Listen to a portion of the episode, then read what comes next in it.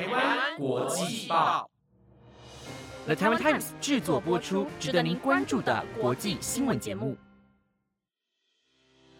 欢迎收听台湾国际报，我是易安，马上带您关心今天一月十九号的国际新闻重点。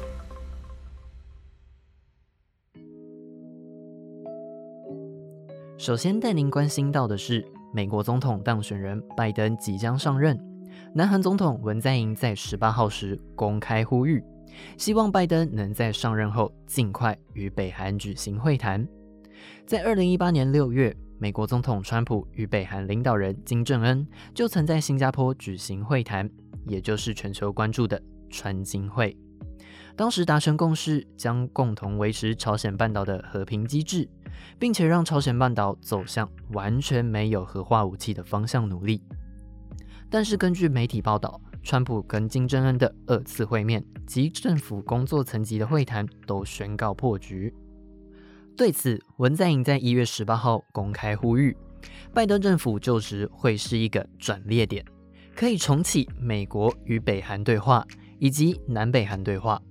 希望承继之前川金会取得的成就，并表示南韩政府会努力让北韩成为拜登政府的外交首要任务。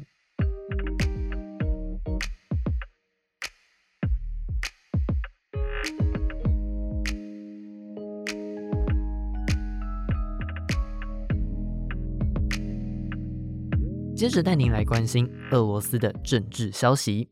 长期批判俄罗斯总统普京的反对派领袖纳瓦尼，在去年时遭人下毒杀害，而后送到德国抢救，才捡回一条命。本月十七号，纳瓦尼从德国柏林搭飞机回到莫斯科，没想到刚一回国就遭到警方的拘捕。根据纳瓦尼的反贪腐基金会表示。纳瓦尼遭到非法的拘留，并且被禁止和律师会面。对此，欧美各国皆呼吁俄罗斯释放纳瓦尼，包含德国外交部、法国外交部、欧洲理事会、美国、加拿大、意大利，甚至欧盟执委会主席范德莱恩也公开声明，俄罗斯当局必须即刻释放他，并且确保他的安全。俄国外交部发言人则反击西方国家。表示，请尊重国际法，管好自己国家的事情。根据路透社的报道，纳瓦尼被捕事件恐将引发西方国家对俄罗斯的制裁，包含一项规模一百一十六亿美元的天然气管线计划。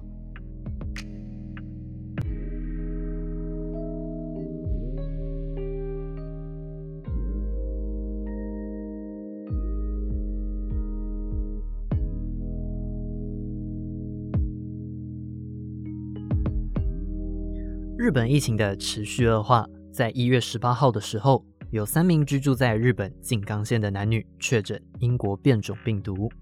日本厚生劳动省表示，由于他们不曾停留海外，也不曾跟入境者有过接触，因此判定是日本第一次出现途径不明的变种病毒感染案例，且有可能已经发生社区感染的情况。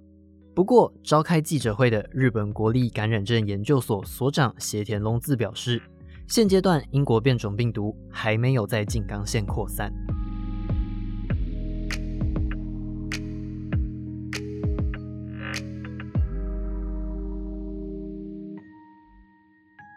日本疫情升温的情况下，许多媒体纷纷报道，东京奥运可能会取消或受到影响。日本行政改革大臣河野太郎就在接受访问时表示，会竭尽全力筹备，但结果会如何并不清楚。也有可能采取无观众的方式。不过，日本首相菅义伟十八号在国会进行施政方针演说时表示，要用东京奥运作为人类战胜新冠病毒的证明，秉持着决心要办好带给全世界希望与勇气的东京奥运，目前正努力筹备。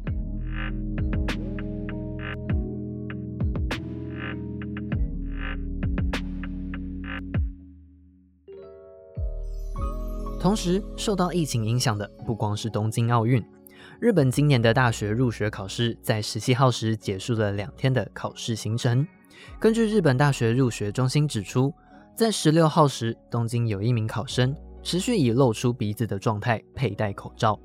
由于他不遵照监考官的提醒，被认定是不当行为，考试成绩无效。根据日本的防疫政策，要求考生有正确佩戴口罩的义务。若有难以佩戴的情况，需要事先申请。由此事件可以看出，日本现在对待疫情的严谨态度。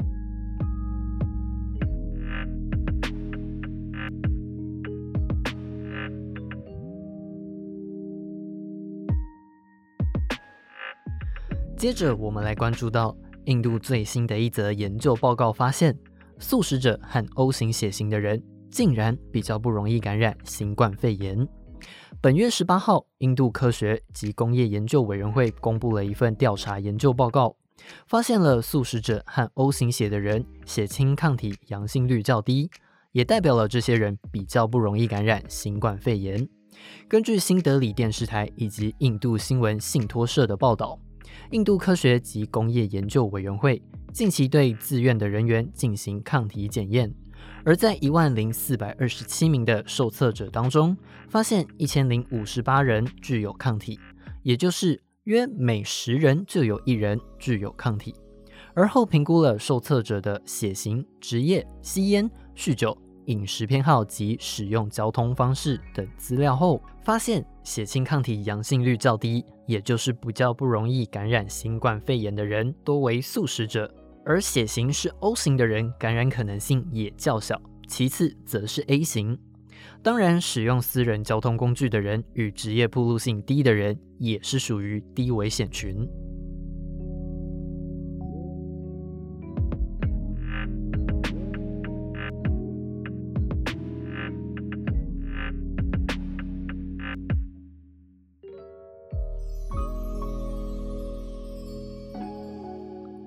最后带大家关心到，在上周节目当中，我们向您提到，南韩前总统朴槿惠因收受贿赂被判刑二十年有期徒刑。而在十八号，韩国法院也针对行贿者，也就是三星集团少主李在镕，一行贿前总统朴槿惠的案件，判处两年六个月，并且当庭羁押，不给予减刑。对此，韩国全国经纪人联合会发表声明。认为李在镕在疫情造成的经济危机中，透过大力投资及创造工作机会，支持着韩国经济，并表示三星在韩国整体经济及全球企业中占据重要地位，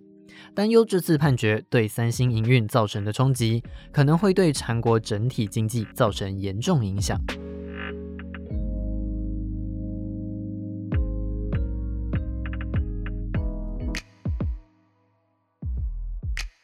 以上就是今天的台湾国际报，我是易安，感谢您今天的收听，我们明天见，拜拜。